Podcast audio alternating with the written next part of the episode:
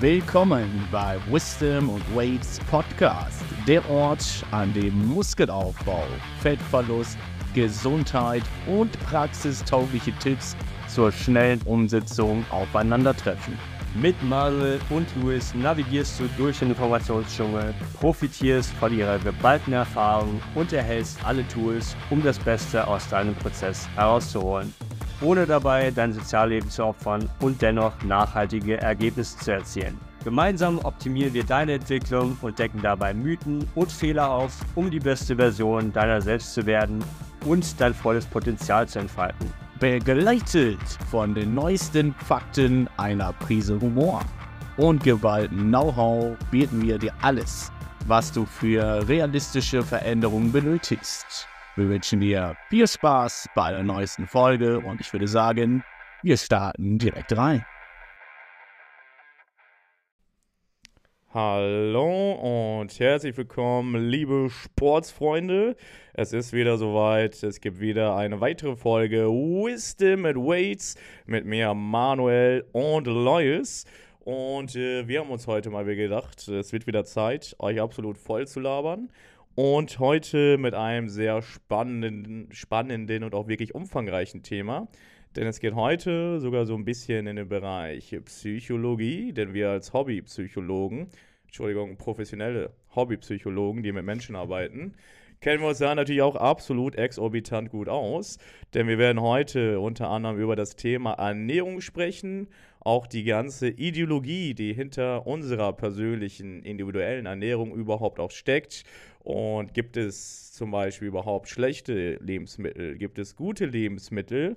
Und wenn du nicht verpassen möchtest, welche Lebensmittel wirklich gut sind und wirklich schlecht, dann bleib auf jeden Fall 100%ig dran, weil wenn nicht, werde ich dich äh, auch nochmal jagen gehen in deinen Träumen. Also bleib lieber dran. So, genau. genau. Nachdem ihr jetzt alle abgeschalten habt, würde ich sagen, hallo und herzlich willkommen. Und ähm, genau, erstmal Lois, äh, sag mal, sag mal erstmal so allgemein, wie geht's denn dir so? Vielen Dank, Manuel.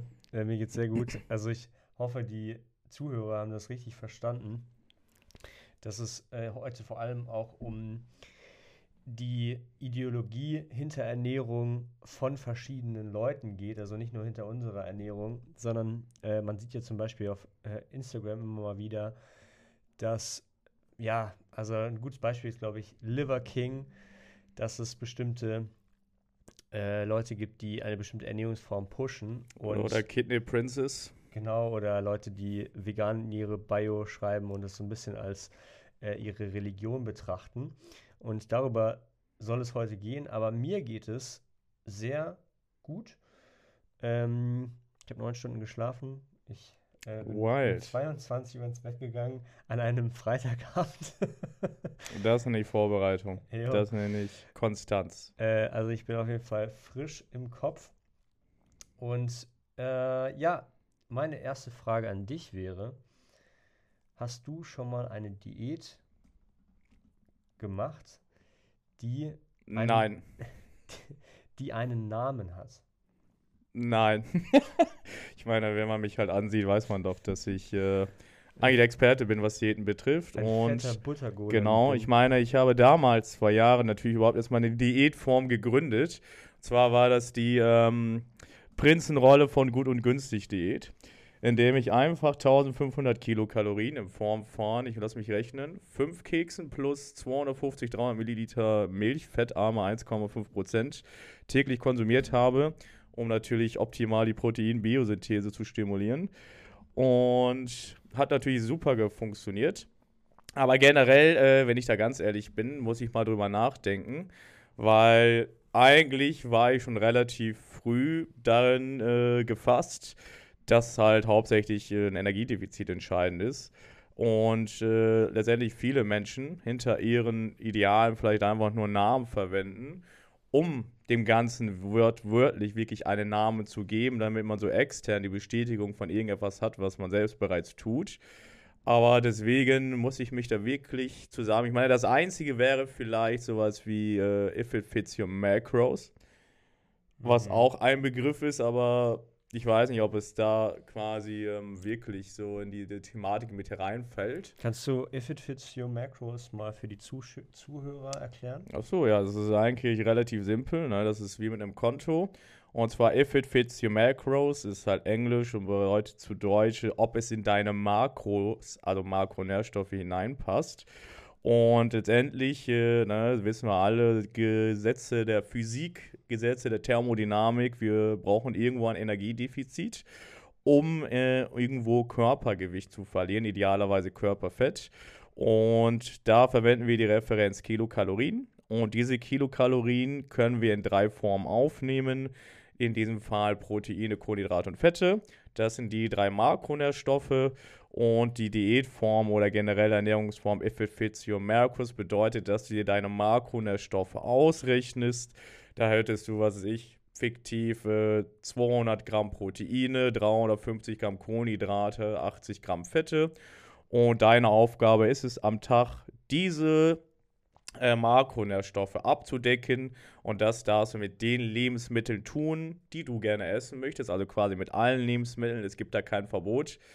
Aber wenn man natürlich versucht, diese Makronährstoffe präzise abzudecken, wird man schon feststellen, dass das schon eine Herausforderung ist.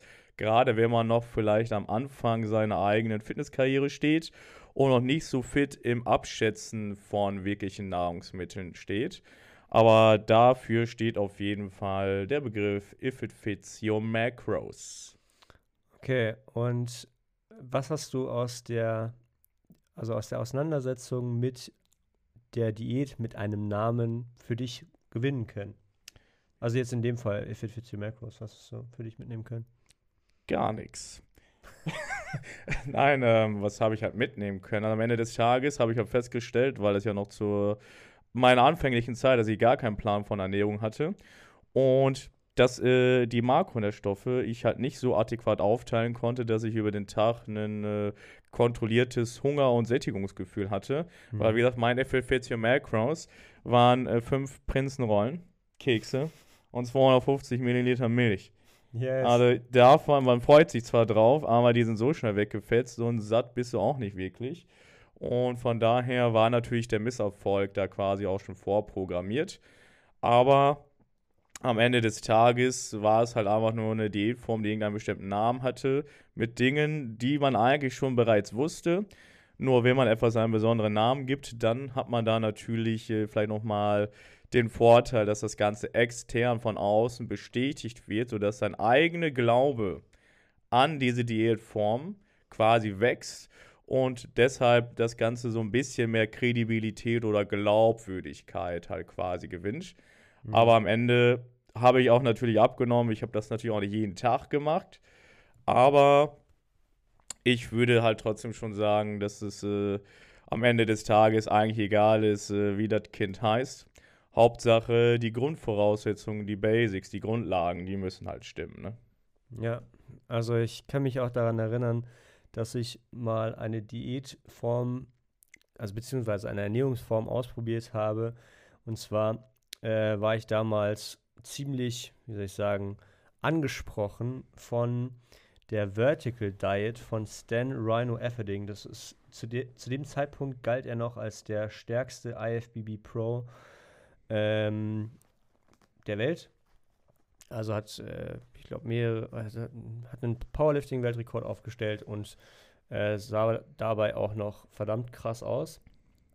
Ähm, also war auch so ein bisschen in der ist hier Mark Bell ja, in genau. Richtung unterwegs. Das war quasi Hybrid zwischen Bodybuilding-Wettkampf und auch gleichzeitig Powerlifting-Wettkampf. Genau, und ich kann mich erinnern, dass der unter anderem die Ernährungsprotokolle für Haftor Bjornsson geschrieben hat. Äh, inzwischen, also der hatte den Weltrekord von Eddie Hall gebrochen, 500 Kilo, 501 Kilo Kreuzheben. Und jedenfalls wusste ich, dass diese Jungs enorm viel essen müssen, damit sie ähm, ja, ihre Leistung bringen können. Und ich zu dem Zeitpunkt wusste, ich brauche auch mehr Kalorien, um zuzunehmen, weil ich, ich habe angefangen zu essen, da weiß ich nicht, da brauchte ich, glaube ich, 2600 Kalorien, damit sich überhaupt irgendwas auf der Waage getan hat.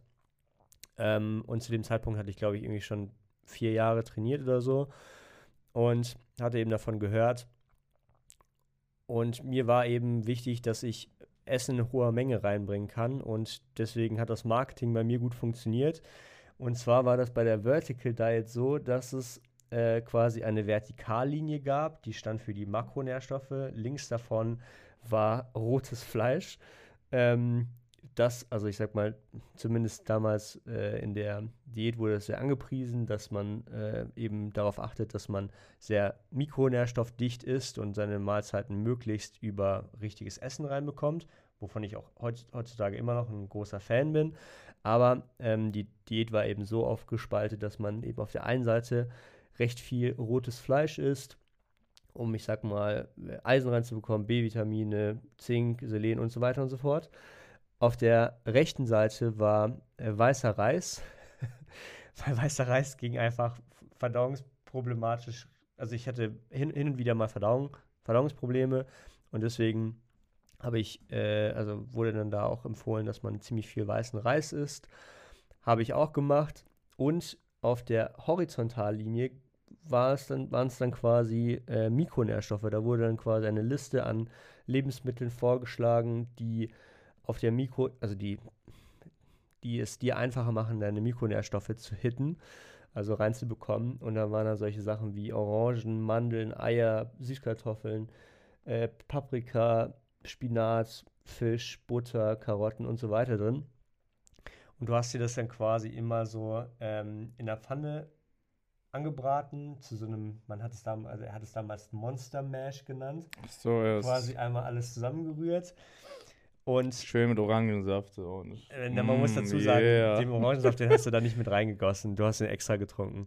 Ähm, aber du hast auf jeden Fall, äh, viele dieser Lebensmittel waren äh, Low-FODMAP-Lebensmittel, also die quasi relativ wenig Verdauungsprobleme hervorrufen. Mein Learning aus dieser Ernährung war, dass ich mehr essen konnte. Ich das Gefühl hatte, tatsächlich mehr Mikronährstoffe reinzubekommen, aber ich auch ähm, gelernt habe, dass mich nur von diesen Low-FODMAP-Food-Lebensmitteln zu ernähren, dazu, so, dafür sorgt, dass mein Mikrobiom nicht mehr so viel äh, Lebensmittel ab kann, die eben mehr Gase produzieren. Wir sagen gerade die Variabilität halt, ne? Genau, also ich habe in einer gewissen Weise hatte ich eine Variabilität, aber die Variabilität war nicht so hoch, wie sie hätte sein können. Und schlussendlich haben wir ja auch im Verdauungspodcast in der Folge äh, mitbekommen, dass eben Diversität ein großer Faktor ist. Ähm, jedenfalls, ich habe hier, ich habe, muss ich sagen, ziemlich positive Erfahrungen damit gemacht mit dieser äh, Form der Ernährung. Aber, ähm, und es ist teilweise auch eine ziemlich große Foundation, die ich da in meiner heutigen Ernährung immer, immer noch mit drin habe. Aber ähm, ich habe gemerkt, dass immer dann, wenn ich auf den Zug aufgesprungen bin, eine Ernährungsform auszuprobieren, die einen Namen hat, dann geht das oft damit einher, dass ich Restriktion erfahre. Zum Beispiel, keine Ahnung, ich, es gab auch mal den Zeitraum, da habe ich äh, mich vegan ernährt. Äh, war zwar nicht lange, war, nur, war nur ein Monat. Ähm, aber ja, da, da habe ich dann auch gemerkt, okay, viele Dinge werden mir da einfach verboten oder die, diese Restriktion muss ich mir da selber auferlegen. Und ich schränke mich in meiner Lebensqualität ein, ähm, um dann dieser Diätform gerecht zu werden. Und ich habe auch gemerkt, dass ich so viel mehr Defizite aufbaue, wenn ich überhaupt auf etwas verzichte. Ähm, und deswegen versuchen zum Beispiel auch Manuel und ich ja immer wieder ähm, bestimmte Regeln an die Hand zu geben, die aber eben mit ähm, mit gewissen, also die gehen natürlich auch mit einer gewissen Restriktion einher, zum Beispiel, dass man eben kontrolliert genießbare Sachen isst. Äh, genießbar im Sinne von äh, Soul Foods, also Junk, Herzhaftes, Süßes und so weiter. Aber eben, dass der Hauptteil eher unverarbeitet sein soll. Ähm, und ja, man beobachtet das eben bei allen anderen Ernährungsformen, die halt einen Namen bekommen, das, das macht das erstmal äh, interessant, aber es sorgt auch dafür, zum Beispiel im Fall von, äh, von dem Liver King, dass man sich auf bestimmte Lebensmittel konzentriert, die besonders gut sein sollen und dann aber auch gesagt bekommt, die und die Lebensmittel, die solltest du aber lieber nicht essen, weil dann passiert das und das. Und fällt dir gerade mal so ein, was so in der Fitnessbubble oft gerne auch noch so gesagt wird, äh, wenn es so darum geht, ja, das und das sollst du nicht essen. Also mir fällt zum Beispiel ein, wenn die, wenn die, wenn da viele chemikalische, wie sagt man, ähm, Chemikalische? Nee, chemikalische. Kennzeichen in Genau, E-Nummern? genau. Wenn man, wenn man sieht, okay, das besteht aus verschiedenen Chemikalien, dann soll man es nicht essen. Ja, du, also ich meine, vom Frühjahr gibt es auch noch das Sagen, if it tastes good, spit it out. Ja. Also sobald irgendwas gut schmeckt, kann es ja nicht gut für den Körper sein. Ja. Oder was ich auch immer sehr liebe, ist äh, so der Unterschied zwischen natürlichen Produkten oder synthetischen Produkten, Nahrungsmitteln. Jo. Weil das halt, was natürlich ist, ist natürlich immer gut. Und das, was halt in einem Labor erstellt worden ist, obwohl es aus natürlichen Lebensmitteln erstellt worden ist, ist immer schlecht. Weil beste Beispiel ist zum Beispiel Uran, ist auch natürlich. Deswegen habe ich das nicht in meiner Hosentasche dabei. also, das ist wirklich eines der besten Sachen. Und das ist, ist halt das, was man verstehen muss, weil man auch Es da. leuchtet cool im Dunkeln. Ja, super cool. und, und man ne? selber leuchtet dann auch das cool auch im Dunkeln. halt. Und glaub mir, da gibt es auch ganz andere Dinge, die natürlich sind, die man nicht haben möchte. Ja. Und genauso gibt es auch viele Dinge, die äh, industriell vielleicht hergestellt worden sind, synthetisch produziert worden sind und die dann auch eben gar nicht so schlecht sind, weil wir müssten natürlich sonst vielleicht definieren, was man da überhaupt drunter versteht. Beziehungsweise ich glaube, dieses Konzept greift auch tatsächlich so tief in dieses Glaubensbewusstsein von Menschen, weil gerade die meisten Menschen, auch hier in Europa, sind ja auch sehr stark monotheistisch geprägt, sei es Christentum, Judentum oder auch zum Beispiel auch der Islam. Und genau da hast du ja diese starke, eklatante Trennung zwischen Gut und Böse, Himmel und Hölle. Und das war vorher zum Beispiel bei den polytheistischen Religionen wie der mythnordischen Mythologie, griechischen Mythologie, römischen Mythologie, ägyptische Mythologie und so weiter ja gar nicht der Fall. Dort waren zum Beispiel die Götter einfach Götter und haben auch Dinge getan, die laut äh, Verhaltenskodex in der Gesellschaft verpönt worden ist. Aber sie haben es halt einfach gemacht. Und deswegen glaube ich, dass so gerade dieses, dieses Lebensmittel ist gut, dieses ist schlecht, Himmel- und Hölle-Prinzip, gerade auch auf unsere Ernährung einen Einfluss hat. Mhm. Und man gerade durch diese Emotion natürlich ähm, auch eine gewisse Energiebereitstellung, sei es auf die eigenen Ideale, äh, potenzieren kann. Ähm, und das ist natürlich da mehr oder weniger das Gefährliche, weil man durch das eigene fehlende Bewusstsein über vielleicht Ernährungskonzepte sich sehr auf diese Ideale fixiert, dabei das große Ganze aber vergisst und dann eben nach Rastern sucht, okay, das ist industriell, das ist schlecht, das ist, was ich, ich bin Veganer, also sind tierische Produkte schlecht, ich bin Carnivore, also sind pflanzliche Produkte schlecht. Und mittlerweile kriegst du auch super viele Videos, Reels, Posts, Beiträge, selbst von Doktor in der Medizin, Ärztinnen, PhDs, die einen da so auf einzelne Kompartimente, einzelne Details fokussieren. Habe ich, glaube ich, auch schon darüber gesprochen. Habe ich auch vor kurzem gesehen, dass da einige Ärzte gab, die jetzt den Menschen erzählen, dass Brokkoli nicht das ist, was du dachtest. Es ist viel schlimmer für deine Gesundheit. Wo ich mir denke, okay, du möchtest der Gesellschaft erzählen, dass Brokkoli, Gemüse einfach mal generell irgendwie schlecht ist und ungesund. Jo. Und da muss man so langsam das Nachdenken mal ähm, loslegen. Und das ist natürlich mit der eigenen Ernährung auch, weil man eben genau, das ist halt leichter, auch evolutionär, dieses Kategorisieren gut und schlecht. Aber gerade was das betrifft, sollte man natürlich vielleicht mal ein bisschen offen sein, weil äh, tatsächlich irgendwo eine gewisse Art Variation auch mit einer gewissen enzymatischen Aktivität zu tun hat, mit der äh, Veränderung des Mikrobioms und so weiter. Und deswegen gibt es immer wieder Dinge, die in Verruch kommen oder die dämonisiert werden. Und da wird sich ja, wie gesagt, auf Süßstoffe fokussiert oder auf irgendwelche anderen Teile oder nur auf Proteine oder auf Proteinpulver oder das. Und dabei dürfen wir nie vergessen, wir als Menschen leben in der Realität.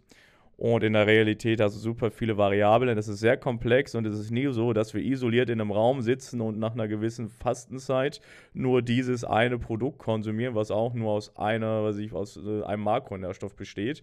Und jetzt schauen wir, was für einen Einfluss das hat. Da gibt es natürlich viel mehr Einflüsse drum. Ja. Aber da gibt es natürlich ähm, mit dieser Restriktion auch gewisse Verhalten, die natürlich damit äh, herkommen halt. Ne? Ja, eben. Und äh, wir hatten auch vorhin das also vor dem Podcast, über sowas gesprochen wie Food Phobia. Also, dass dann Leute anfangen, äh, schon, wie soll ich sagen, eine emotionale Reaktion auf bestimmte Lebensmittel zu bekommen, weil sie gehört haben, dass. Äh, ich liebe diesen Spruch. Ich habe mal gelesen. so, ja, und von wem hast du was gelesen? Weil ich einen Post mache mit der Himmel ist rot und dann liest du da, ja, okay, es ist der Himmel rot, richtig? Ja, ja. Äh, nee, und dass man dann eben ganz schnell so einen Weg einschlägt, ähm, wie, wie, du eben auch schon gesagt hast, Himmel oder Hölle, gesund oder schlecht, clean versus bad foods. Dirty, ja. Yeah. Äh, clean versus dirty foods, genau. Und ähm, man ganz schnell den Eindruck bekommt, es ist eben, oder nicht nur den Eindruck bekommt, aber es ist dann eben schwarz-weiß und man kann Ernährung nicht mehr anders sehen. Nee, und vor allem irgendwo ist ja auch Ernährung zum Beispiel auch vor allem situativ. Also gerade jetzt für uns, die, die eine gewisse Leistung erbringen wollen. Als kleines Beispiel, wir sehen ja hier in dieser Bodybuilding-Bubble und da ist ja zum Beispiel Hähnchen, Brokkoli, Reis, äh, die Mahlzeit, die jeder kennt. Und generell ist das natürlich eine sehr stabile Mahlzeit. Aber zum Beispiel 20 Minuten vom Training würde ich mir jetzt nicht eine ordentliche Portion Hähnchen, Reis und Brokkoli machen, weil die schwer im Magen sitzt. So, äh, dennoch, wenn wir zum Beispiel über Gummibärchen reden, das wäre auch das, wo die meisten denken, ja, ist ja ungesund, ist ja schlecht, aber genau da jetzt vielleicht eine halbe Stunde, Stunde vom Training oder danach, um Glykogenspeicher vielleicht zu füllen, kurzzeitig Energie bereitzustellen, wäre zum Beispiel situativ eine gute Entscheidung. Ja. Und deswegen ist einfach zu sagen, Gummibärchen sind schlecht, Hähnchen, Brokkoli, Reis ist gut. Ja, es kommt natürlich halt immer darauf an am Ende des Tages. Ja. Und das geht für viele Lebensmittel, dass wir die situativ auch einsetzen können, um sogar die Leistung zu maximieren und potenzieren. Und Thema Gesundheit ist auch ein sehr komplexes Thema. Denn wo fängt Gesundheit an? Wo hört es auf? Ich meine, auch da hat die WHO, glaube ich, eine Definition, die alle Lebensbereiche des Menschen betrifft, mit Psychologie, Emotionalität und so weiter und so fort. Und dann einfach nur zu sagen, ja, Gummibärchen sind schlecht, aber was ist, wenn sie jetzt zum Beispiel psychologischen positiven Effekt haben auf deine Physik, auf deinen Körper, eine negative Menge ist dann entscheidend.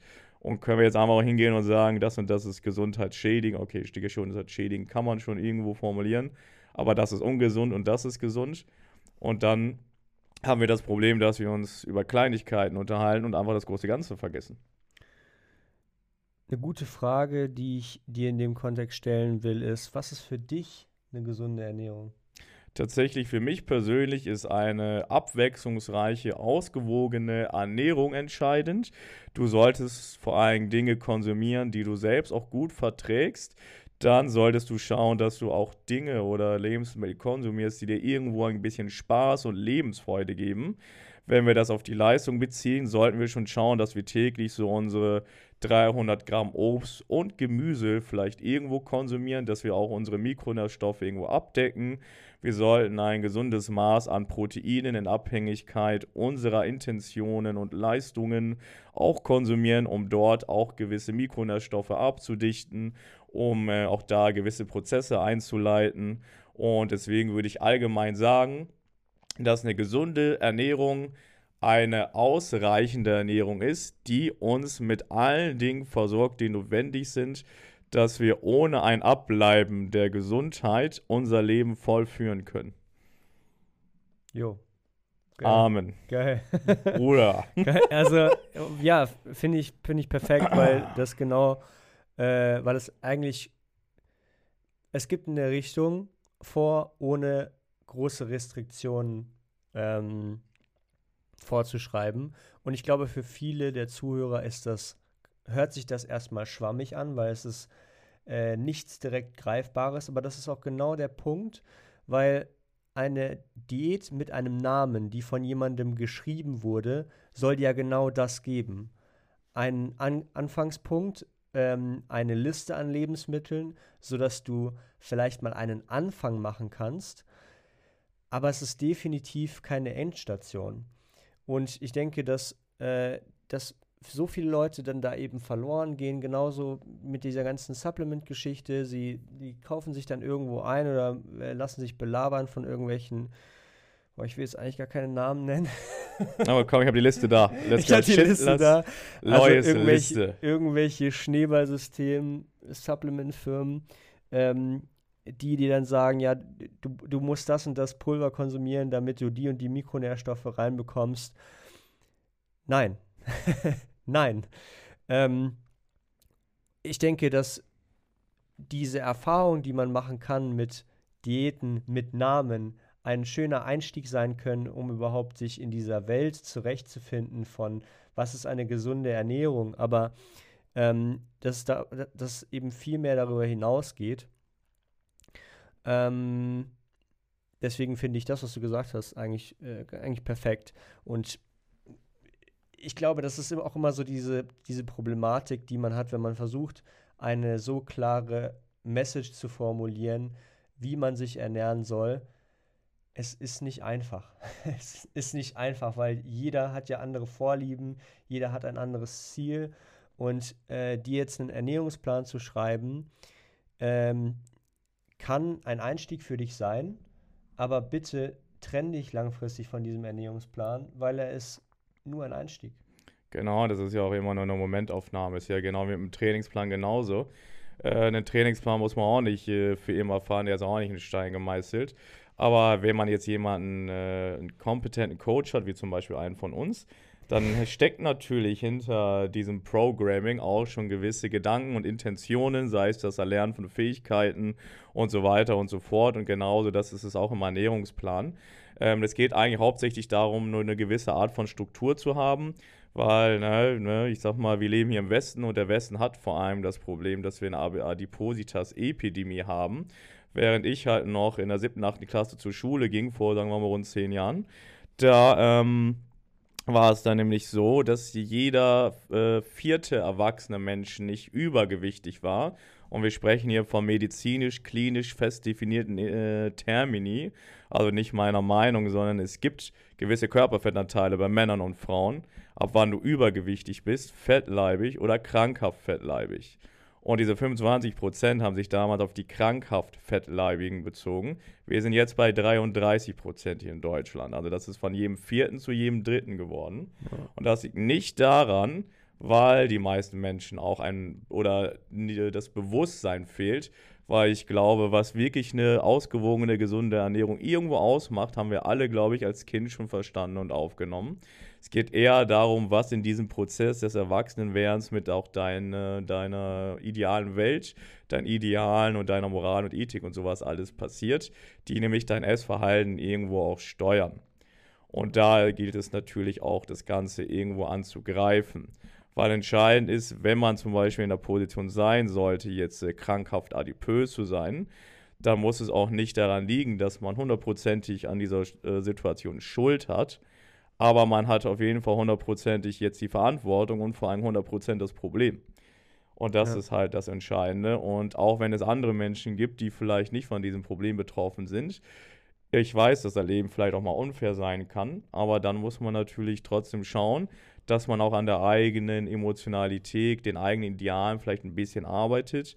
Vielleicht, dass sich jemanden holt, dass man eben Struktur bekommt. Aber genauso waren wir auch, äh, oder ist es auch wichtig, dass man durch dieses Verhalten nicht in eine andere Essstörung kommt. Genau das ist eben das Wichtige, weil ähm, ob ich jetzt einen festen Ernährungsplan habe oder ob ich einfach nur absolut intuitiv esse, wenn ich vorher zum Beispiel äh, krankhaft fettleibig war, dann habe ich höchstwahrscheinlich schon unterbewusst eine gewisse Essstörung. Wenn ich jetzt jemanden Ernährungsplan rigide schreibe, der sich nur daran hält, dann entwickelt er vielleicht eine andere Essstörung, dass er sich nämlich nicht mehr von diesem Plan abweichen kann. Genau. Und da ist es wichtig in einem Prozess, vor allem auch zwischen Coach und Klient, ähm, da oder wenn du das halt für dich selbst tust, diesen Prozess vor allem weiterhin zu beobachten und zu verstehen, dass dieses große gesamte Bild, diese Welt eigentlich viel mehr zu bieten hat, als nur und, der, der Ort, in dem du dich gerade befindest. Ja. Und ich glaube, ein wichtiger Punkt dazu ist auch noch so diese Thematik mit dem, mit dem Tracking. Ich glaube, wir haben das auch schon in anderen Episoden mal angerissen, dass ähm, ja, Tracking ist vielleicht für viele nicht der Weg, aber für sehr viele der Anfang von einer, einem sehr viel besseren Überblick über ihre Ernährung, um ein Verständnis dafür zu bekommen, wie viele Kalorien stecken in bestimmten Lebensmitteln, die ich regelmäßig konsumiere. Ähm, und ich muss ganz ehrlich sagen, also ähm, ich habe immer mal wieder angefangen, äh, meine Ernährung nicht zu tracken. Also das heißt, ich habe ich äh, den Hauptteil meiner Trainingskarriere gemacht ähm, und immer mal wieder es nicht gemacht und habe immer wieder festgestellt, dass ich mich um einige Kalorien verschätze. Ähm, und das sagt mir, und ich meine, also wie gesagt, ich, ich mache es beruflich, ich äh, setze mich jeden Tag mit meiner Ernährung auseinander. Ich habe immer noch kein sonderlich, äh, wie soll ich sagen, eine sehr, sehr gute Einschätzung davon, wo welche Kalorien drin sind. Ähm, beziehungsweise, ja, die, die Einschätzung, so ungefähre Einschätzung, wo was in Lebensmitteln drin ist, ist da, aber so diese Gesamtmenge zu erreichen, so dass ich sage, okay, da kann ich jetzt mitarbeiten auf regelmäßiger Ebene und ein Ziel verfolgen, tue ich mich schwer mit. Absolut, und das ist aber auch relativ normal, ähm, weil es gibt da tatsächlich auch, äh, tatsächlich auch Verhaltensstudien, die das genau auch beobachtet haben. Und äh, da ging es nämlich auch darum, man hatte verschiedene Beobachtungen getätigt und ähm, da hat man nämlich auch mehr oder weniger nicht herausgefunden, weil man muss ja mal, wenn man wissenschaftlich arbeitet, da sich vor, ich sag mal, ähm, vorsichtig formulieren.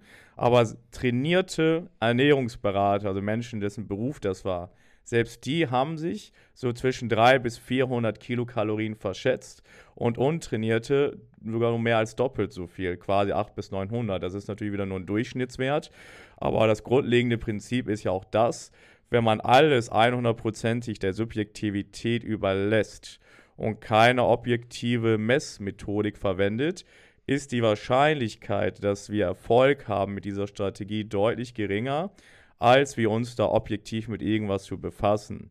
Ja. Dennoch ist es, wie du auch schon sagst, einfach nur erstmal das Bewusstsein darüber, weil viele Menschen werden schockiert, gerade was du auch sagtest mit den Portionen wir das abzuschätzen. Man kann vielleicht abschätzen, okay, 100 Kalorien Haferflocken haben so, so viel Kalorien, aber was sind jetzt 100 Gramm in der Schüssel? Dann hast du unterschiedliche Schüsseln, das sieht unterschiedlich aus. Ja. Und so weiter und so fort. Und den Vergleich, den ich da nur gerne mache, ist zum Beispiel, wenn ich wissen will, wie die Temperatur ist, kann ich auch rausgehen, den Finger hochhalten und sagen, okay, ich glaube mal sind 19 Grad. Oder, genau, weißt du, kurz Finger im Po Mexiko. Oder ich, ich gucke es auf Thermometer. Oder anderes, ich will in meinem Auto wissen, wie hoch der Tank ist. Ich kann auch die Tankanzeige abkleben und sagen, ja, Bro, ich kenne mein Auto. Ich weiß auch, wann ich tanken muss. Ich muss auch nicht gucken, wie viel Liter ich da im Tank habe. Ich mache das alles intuitiv. Oder ich benutze einfach die Anzeige, weiß auch wirklich und liegt da nicht irgendwo in Timbuktu auf der Strecke. Oder aber ich will wissen, wie viel Geld ich auf meinem Konto habe. Kann ich einfach auf mein Konto schauen, objektiv und weiß alles klar, Einkommen, Ausgaben, das ist der Kontostand oder ich schätze einfach und sage, ach ja gut, ich kann mir das nochmal bestellen, habe ja 400 Euro auf dem Konto, guck drin, minus 1000. Ja. Und deswegen ist genau das wie mit der Ernährung, weil viele Menschen besitz, sind ja bereits in der Position, dass sie was ändern wollen. Das heißt, ihr subjektives Einschätzen hat ja bisher gar nicht funktioniert. Und war meine Frage an diejenigen, die das so gegen argumentieren, zwischen diesem Extrem gegen Tracken, und ich sage auch nicht, dass du dein Leben lang ja tracken musst, aber das ist halt dieser Einstieg, um einfach nur zumindest mal ein Bewusstsein und auch ein gewisses Training, eine gewisse Fähigkeit zu erlernen, nämlich irgendwann mal abschätzen zu können, wäre, wie sollen wir das Problem denn dann lösen? Ja. Das wäre so wie, okay, ne, subjektiv willst du die Temperatur messen, steckst dir mal einen Finger im Po oder halt in die Luft, kannst dir aussuchen. Ja, und dann kommt immer was Falsches raus und ich sage dir, hey, schon mal ein Thermometer benutzt? Ich so, nein, also wenn ich ein Thermometer benutze, ähm, dann habe ich eine starke emotionale Bindung an das Thermometer und nicht, dass ich dann die ganze Zeit das Thermometer abchecken möchte und das ist dann ja auch nicht gesund oder cool. Und dann denke ich mir, ja, okay, was ist denn jetzt ein Vorschlag? Wie, ermitteln wir das jetzt? Und da kommt halt eben nichts. Und das ist ja so das Wichtige. Und auch da, man muss dann auch irgendwann mal nicht mehr alles tracken. Aber es ist halt die objektive Methodik, um wirklich zu ermessen, die Energiebilanz, wie viel rein und raus geht. Und so trainiert man auch vor allem wirklich mal besser Dinge abschätzen zu können oder mal in Relation setzen zu können, auch auf dem Teller zum Beispiel. Wenn ich so und so viel da rein tue, so viel Kartoffeln, weiß ich, okay, das sind ungefähr im Durchschnitt so viel Gramm. Und wenn man dann das Training hat, dann zum Beispiel kann auch so eine If It Fits Your Macros Diät, die wir schon angesprochen haben, auch gut funktionieren, mhm. weil du dann trainiert bist aber wie gesagt, in vielen auch diesen äh, Abschätzungsstudien, selbst trainierte Ernährungsberater, die das jahrelang mit Klienten gemacht haben, haben sich verschätzt. Ja. Und wenn du eben am Anfang deiner äh, Fitness-Karriere äh, bist, dann würde ich mal behaupten, sind deine Fähigkeiten auch noch nicht so stark ausgeprägt. Fun-Frage. Wie kommt man am schnellsten nach Dresden? Steckst einen Finger in Ach Po so. Dresden. Ah, okay. okay. Yes. Äh. Äh, Okay. ja. Äh, was hältst du denn von der Thematik? Ah, ich stelle die Frage anders. Ich finde, durch äh, Huberman ist ziemlich viel durchgekommen zu Biohacking. Und Biohacking ist, finde ich, ein, also ich würde sagen, auf seinem Peak, was, äh, was Popularität betrifft. Ähm, erklär doch mal, was Biohacking ist. Das ist eine sehr gute Frage, weil ich als äh, Experte in diesem Bereich habe natürlich auch hier wieder eine absolut perfekte Definition dafür her. Ähm, nein, also ich bin tatsächlich jemand, ich bin in dieser Bubble gar nicht so extrem unterwegs. Da wäre das eher eine Antizipation meinerseits, eine kleine Abschätzung.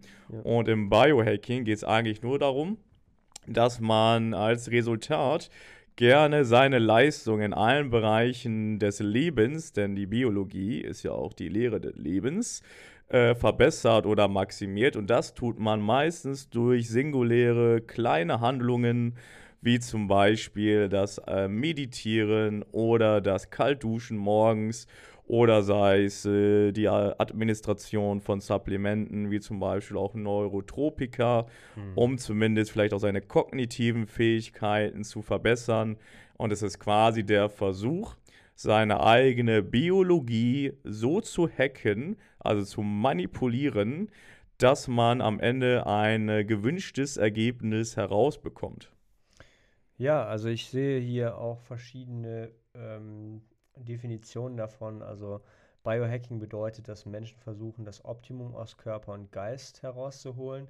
Ich sehe aber auch, dass Biohacking, also wenn es um die ganzen Einflussfaktoren geht, nicht nur daraus besteht, was man zu sich nimmt in Hinsicht auf seine Ernährung, sondern eben auch äh, Training, ähm, Supplements, Meditation, Hydration, äh, hier das ganze Thema Biotech, also im Sinne von, was weiß ich, äh, ob ich die Sachen jetzt äh, genetisch manipuliere, ob ich genetische Tests mache.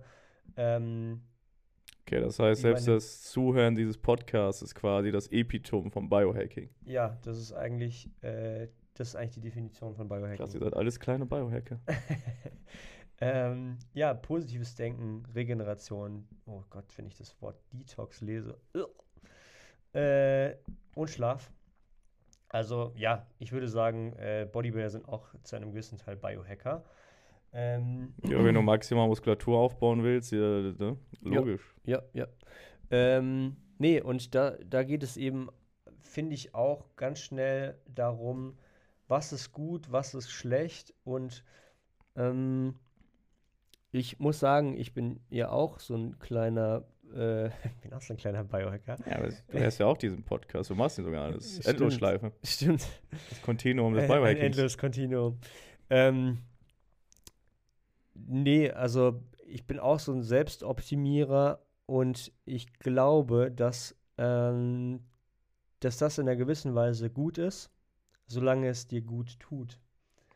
Weil ähm, ich auch merke, dass wenn ich zu sehr mich mit dieser ganzen Thematik beschäftige und ich würde sagen, ich habe in diverse Richtungen schon geguckt, wenn es ähm, um das Optimieren von verschiedensten Faktoren geht. Also nicht nur in Hinsicht auf, nicht, nicht nur in Hinsicht auf den Kopf, sondern eben auch über die Dinge, über die ich gerade gesprochen habe, dann ging das auch immer bis zu dem Punkt, wo ich gemerkt habe, ich mache es so kompliziert, dass es nicht mehr praktikabel ist. Ähm, und wenn ich daran denke, wie andere das pushen, also zum Beispiel durch Huberman, finde ich, ist äh, Biohacking krass populär geworden. Ähm, merke ich auch, dass je, je mehr ich das mache, desto äh, mehr dreht sich das dann ab einem bestimmten Punkt um. Also desto schlechter wird es für meine Gesundheit, weil die Beziehung dazu immer schlechter wird. Und ähm, ich auch denke, zu dem Zeitpunkt dreht sich ganz vieles dann nicht mehr um Grundlagen. Absolut, ne? Ich meine, das ist genau dieses Prinzip, dass man quasi durch enge Distanz äh, erzeugt. Das ist genau das Ding, dass man nämlich äh, sich versucht, auf so wirklich singuläre kleine Details des Lebens zu fokussieren, diese versucht isoliert irgendwo darzustellen und dabei eben, wie man so schon sagst, den Wald vor lauter Bäumen nicht mehr siehst. Weil na, es geht immer um kleine Details, um am Ende die eigene optimale Leistung zu verbessern. Dabei wird so viel Zeit und Geld und wahrscheinlich auch Energie in etwas investi äh, investiert, was dir am Ende sowieso höchstwahrscheinlich nur einen minimalen, absolut ganz kleinen Bruchteil des Erfolges überhaupt ausmachst. Aber weil dein Fokuskegel genau auf diesen Bereich gelenkt wird, und darum geht es ja auch so im Biohacking mehr oder weniger darum, es geht ja um so eine Art Verlangen, danach perfekt zu sein, das Optimum zu haben, Genauso funktionieren ja auch eben Supplemente, wie wir das auch schon zum Beispiel diesen, du brauchst dieses Mikronährstoffpulver, weil nur dann äh, funktionieren all deine physiologischen Prozesse optimal, die darin dann resultieren, dass du Muskulatur maximal aufbauen kannst. Da geht es ja genau um dieses Verlangen, hey, genau das will ich ja. Und deswegen muss ich genau dieses Pulver haben. Während äh, es eigentlich darum geht, grundlagentechnisch vielleicht mal seine Ernährung und so weiter äh, umzudenken, was aber natürlich am Anfang vielleicht eher der widerstandstragendere Prozess wäre, sich grundlegend mit Sachen auseinanderzusetzen. Und das Ganze ist auch nicht so spannend. Und das ist eben genau das Thema gerade. Wir, wir leben ja Social Media, wir werden bombardiert mit Informationen. Die meisten können ja gar nicht mehr in Ruhe sein, einfach mal für sich, ohne einen Podcast, ohne Musik, ohne Instagram, ohne irgendeinen Beschall von außen, mal wirklich innen von sich heraus wieder nachzudenken und auf die eigene Stimme zu hören. Und genau diese, diese Neugierde, dieses, jo, da ist ja etwas, das könnte ich noch verbessern, das äh, ist deutlich ein attraktiverer Schritt, als grundsätzlich mal so eine Makroebene aufzumachen und von oben ganz grob einfach zu gucken. Und das Ding ist ja eine Endlosschleife, weil es gibt immer wieder eine neue Kleinigkeit. Davon kriegt man ja nicht genug. Erst ist es Schlafoptimieren, dann brauche ich das Produkt, da muss ich meinen Rhythmus anpassen, dann brauche ich Blaulichtfilter und das ja. ist ja genau das, das, das und das ist der Grund, warum das nicht geht. Und am Ende des Tages, ähm, sage ich mal, ist genau das Ding, weil man sehr viel Zeit in Gebiete reinsteckt, die einem, äh, ich sag mal, ein relativ geringes Nutzen-Kosten-Verhältnis im äh, Sinne de des Nutzen zu finden sind. Ja, und ich denke, dass äh, all das impliziert, also jedes Mal, wenn du was Neues, also du machst ein neues Thema auf, wo du siehst, okay, da bist du suboptimal, all das impliziert, dass du noch nicht genug bist. Ja, dass genau. da immer noch mehr sein muss.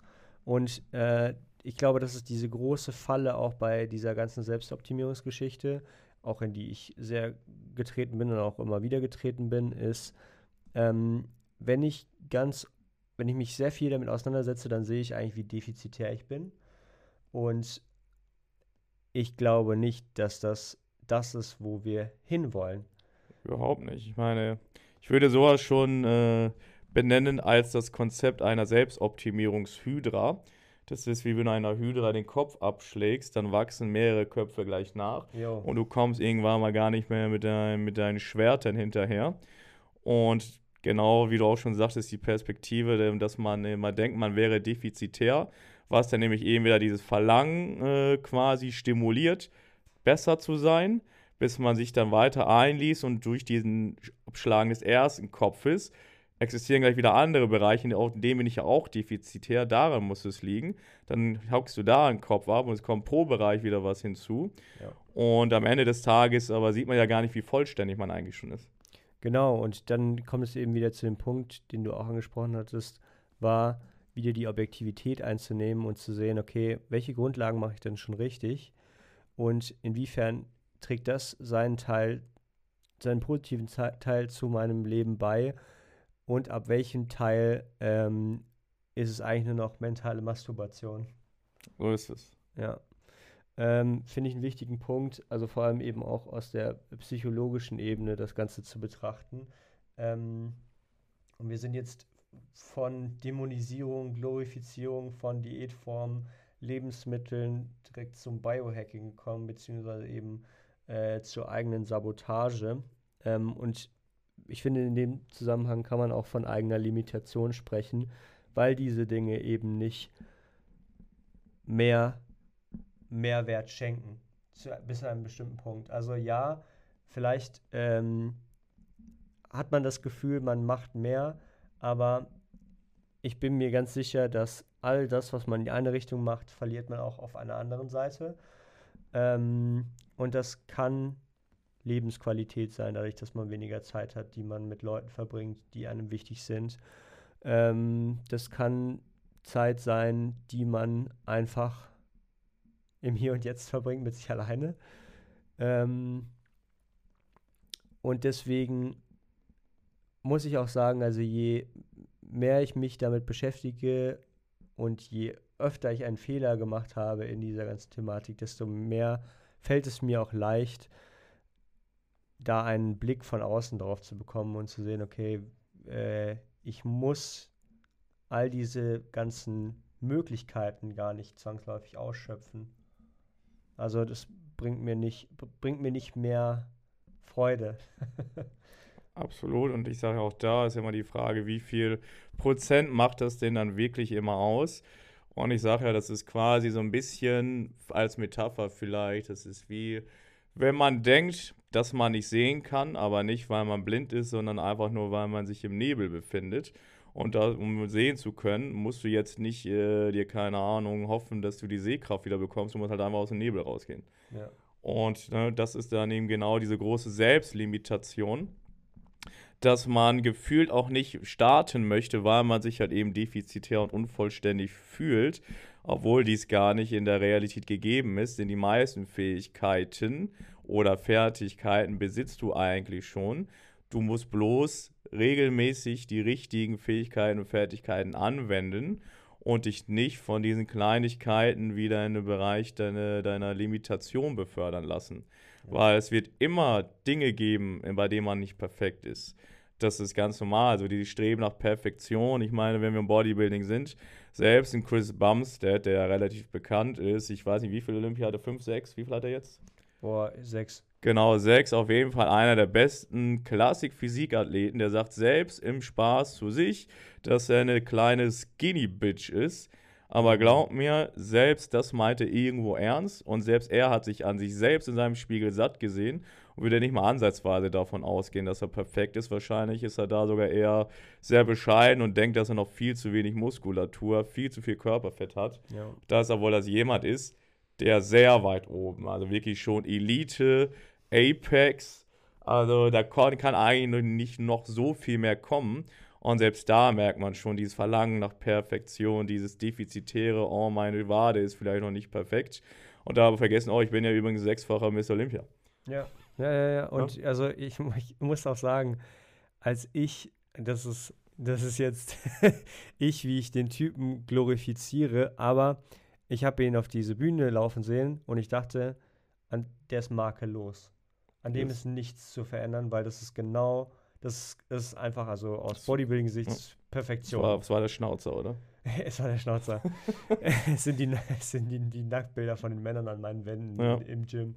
Ähm, nee, aber ich, ja, ich bin auch der Meinung, dass, äh, dass auch die Person die Fehler sieht und das ist auch, äh, ich meine, da könnte man auch jetzt ein neues Thema aufmachen, wie einfach es ist, ein Defizit an sich selbst zu sehen. Wie viele Frauen haben schöne Beine, haben einen schönen Hintern, haben schöne Brüste, ohne dass sie, ohne was man sie jetzt darauf reduzieren muss, aber sind unzufrieden mit ihrem Bauch. Obwohl Alle. alles andere perfekt sind, perfekt ist in ihrer, in ihren Augen, vielleicht auch noch nicht mal das, aber obwohl sie das, das Gefühl haben, okay, alles andere passt, aber das ist nicht und deswegen reduzieren sie sich auf diese eine Sache. Bei Männern ist es genau das Gleiche. Äh, keine Ahnung. Für mich war es zum Beispiel immer so, ähm, ich dachte mir, okay, du hast nice Schultern, du hast eine nice Brust, aber deine Arme sind einfach weak. Deine Extremitäten sind einfach weak. Ähm, und ich kann mich damit Jahre aufhalten. mit diesen ja, Gedanken. absolut. Diesen Gedanken. Das, Verfolge ich im Schlaf. Ne? ja, also so, und dann auch, dann richtest du ja auch alles danach aus. Du richtest deinen Alltag danach aus, ähm, dein Training richtest du danach aus, du, du, du schaust nur noch auf deine fucking Defizite, was nicht passt, wo du nicht gut genug drin bist. Und das ist so, es könnte ja auch einfach ein- anders sein. es könnte ja auch anders sein. Es könnte ja auch sein, so, fuck, du hast eine echt nice Brust, du hast echt nice Schultern. That's it. Ja, was- aber das ist halt leider ist mein Teil äh, des Menschenseins. Weil irgendwo ist das ja, ich meine, du siehst dich schon bei den alten Griechen, die alten Statuen und so weiter. Da war auch schon überall so ein gewisses Bestreben danach, wie die Götter zu sein, perfekt zu sein, makellos. Aber auf der anderen Seite hat man das, ich meine, da haben, das waren wahrscheinlich auch so die ersten Biohacker, ne, die alten Grieche, weil es gab ja auch zum Beispiel die Stoa, das war zum Beispiel auch eine Schule, auf die der heutige Begriff der Stoizismus zurückkommt. Es gab ja auch noch ähm, zum Beispiel andere altgriechische Schulen, al alte Philosophen, die sich auch da untereinander nicht immer so einig waren.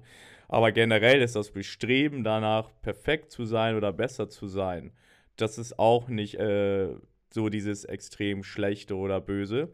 Es geht aber einfach nur darum, dass man äh, diesen Gedanken nutzt, um vielleicht trotzdem das Potenzial, was man bereits auch schon aufgebaut hat, weiter zu entfalten, ohne dabei aber, und das ist nämlich der Punkt, weil man will ja das Potenzial entfalten und nicht sich selbst limitieren.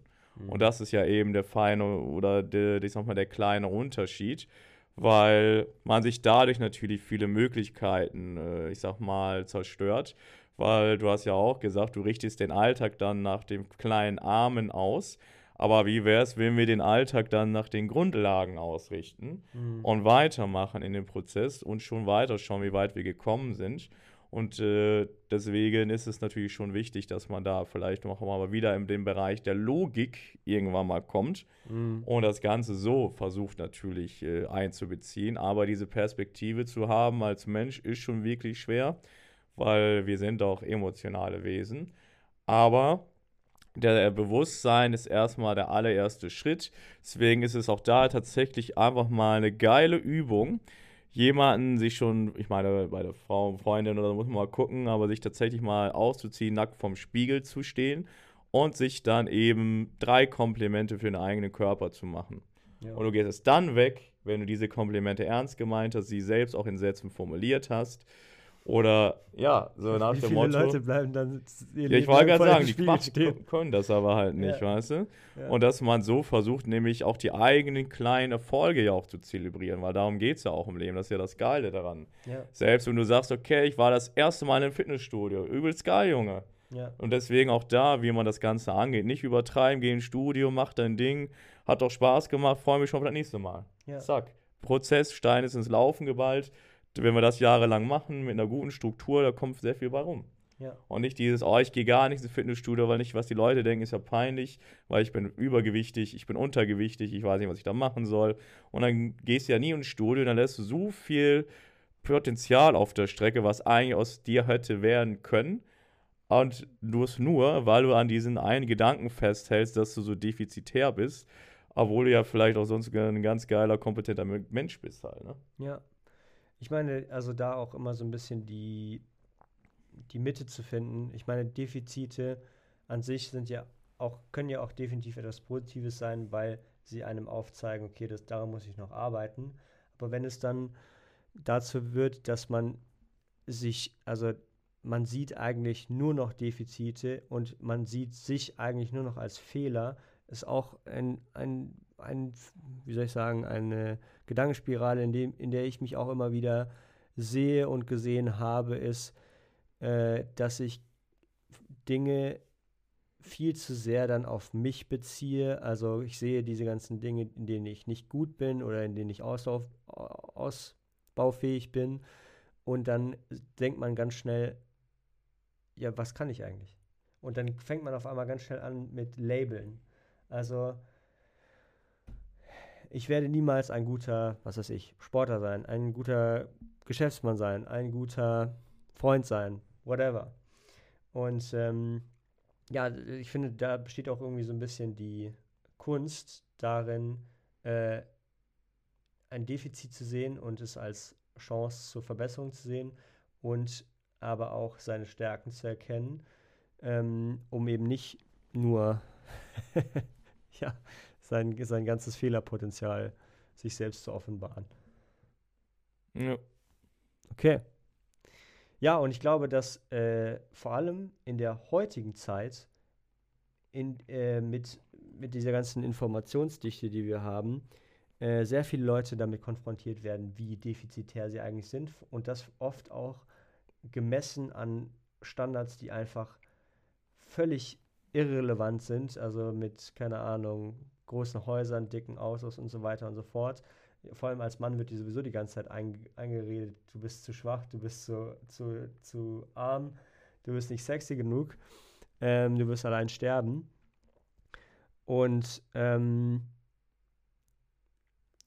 ich glaube, dass daher auch ganz viel Unzufriedenheit rührt. Ähm, aber wenn wir jetzt wieder zurück zu der Gesundheitsgeschichte gehen, zu einem objektiven Blick auf dieses Ganze, bin ich ein großer Befürworter von Coaching, weil ich habe, also ich äh, bin in einem Live-Coaching, ich lasse mich live coachen quasi. Ähm, ich habe auch noch, einen, äh, noch jemanden, der sich um mein Training bzw. meine Ernährung kümmert. Ich sage nicht, dass das jeder braucht in der Dichte, ähm, aber zumindest in meinem Lebensabschnitt halte ich das für sinnig. Ähm, und aber um da auch wieder anzuschließen, also ich glaube, jemand, der, auf den du zugehen kannst und der dir diese, diese Guidelines mal gibt, der dir dieses, dieses Wissen mal an die Hand gibt, okay, darauf sollte ich mich fokussieren, das sollte ich vielleicht lieber lassen, das halte ich für ganz wichtig. Und in dem Fall kann ich eigentlich auch sagen, wenn du Probleme hast, komm zu Manuel, komm zu mir. Ähm, denn ich denke, wir haben viel Erfahrung gesammelt, um sagen zu können, dass es, das ist der Weg, um dieses Ziel zu erreichen, das du hast. Und davon sollst du vielleicht eher die Finger lassen, weil ich habe so oft mit Kunden zu tun, die sind einfach voll mit Informationen. Denen kannst du was erzählen und die sagen, ah ja, habe ich schon mal gehört. Aber sie können mit diesen Informationen nichts mehr anstellen, weil sie sind so gesättigt und sie wissen nicht, wo sie jetzt noch ansetzen sollen und ähm, sind also stecken fest, weil sie so viel wissen. Und weil sie eben so viel ähm, an Detailinformationen haben, dass sie sich viel zu sehr auf Dinge konzentrieren, die vielleicht 2% deines Erfolges ausmachen, obwohl sie die Grundlagen nicht gut genug machen. Ähm, und deswegen, also wenn du Hilfe dabei brauchst, komm auf Manuel zu. Manuel findest du bei Instagram unter Coach Manuel Meisel sowie die Meise mit EI oder mich at Louis, also L-E-W-I-S, Performance Coaching. Und ja, schreib uns einfach an. Füll den Anamnesebogen in der Bio aus. Yes. Und äh, willst du noch was sagen? Ich will ihn hier aufhalten, mach weiter.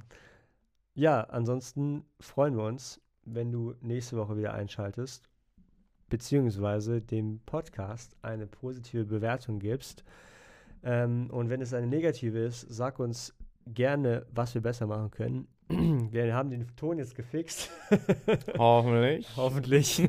ähm, und freuen uns, wenn es nächste Woche wieder heißt Wisdom, Wisdom and Weights. Tschüssli, Müsli.